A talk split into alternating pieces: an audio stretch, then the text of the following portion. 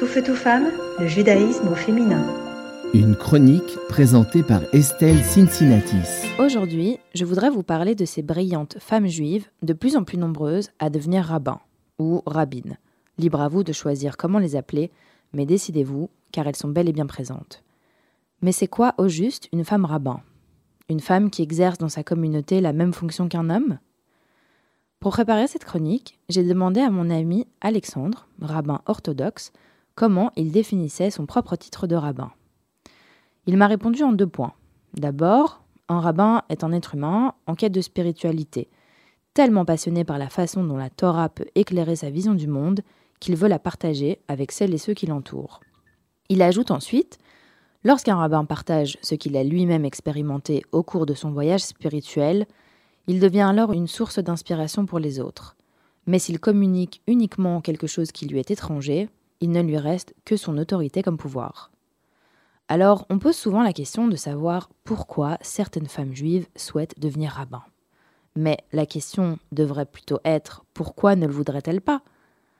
Je ne vous apprends rien si je vous dis que les femmes ont longtemps été tenues à l'écart des études rabbiniques et continuent encore de l'être.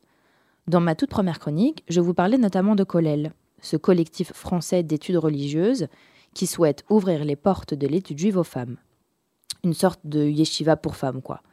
Et eh bien parmi elles, Myriam Ackerman Sommer, la cofondatrice, qui se réclame de l'orthodoxie moderne et qui est ordonnée rabbin en juin 2023, mais qui préfère le terme de rabbinite.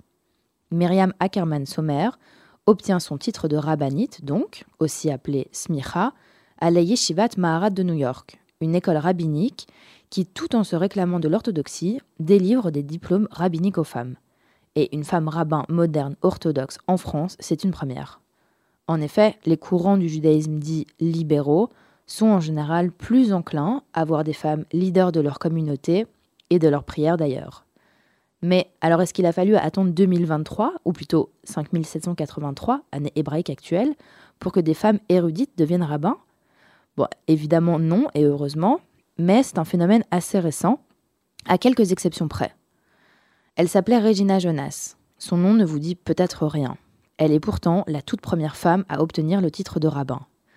Évidemment, je n'avais jamais entendu parler d'elle non plus. Regina Jonas est formellement ordonnée rabbin en Allemagne en 1935. Et son sujet de thèse fut Est-ce qu'une femme peut être rabbin selon les sources halachiques Quel avant-gardisme me direz-vous? Malheureusement, Regina Jonas ne parviendra jamais à trouver une congrégation prête à l'accueillir en tant que rabbin et elle trouvera finalement du travail en tant qu'aumônière dans diverses institutions juives avant d'être déportée et assassinée à Auschwitz en 1944. L'histoire a connu quelques très rares cas de femmes qui, contrairement à Regina Jonas, ont réellement endossé le rôle de rabbin et elles méritent d'être citées. Parmi elles, Asnat Barzani. Née en 1590 à Mossoul en Irak, elle est la fille du grand rabbin du Kurdistan. Et à la mort de son père, elle reprend tout simplement son rôle. Elle va diriger la yeshiva de Mossoul, y enseigner la Torah. Elle recevra d'ailleurs le titre de Tanaïd, qui veut dire grande enseignante, mais elle n'aura jamais été formellement ordonnée rabbin ou rabbine. Mais alors aujourd'hui, où est-ce qu'on en est?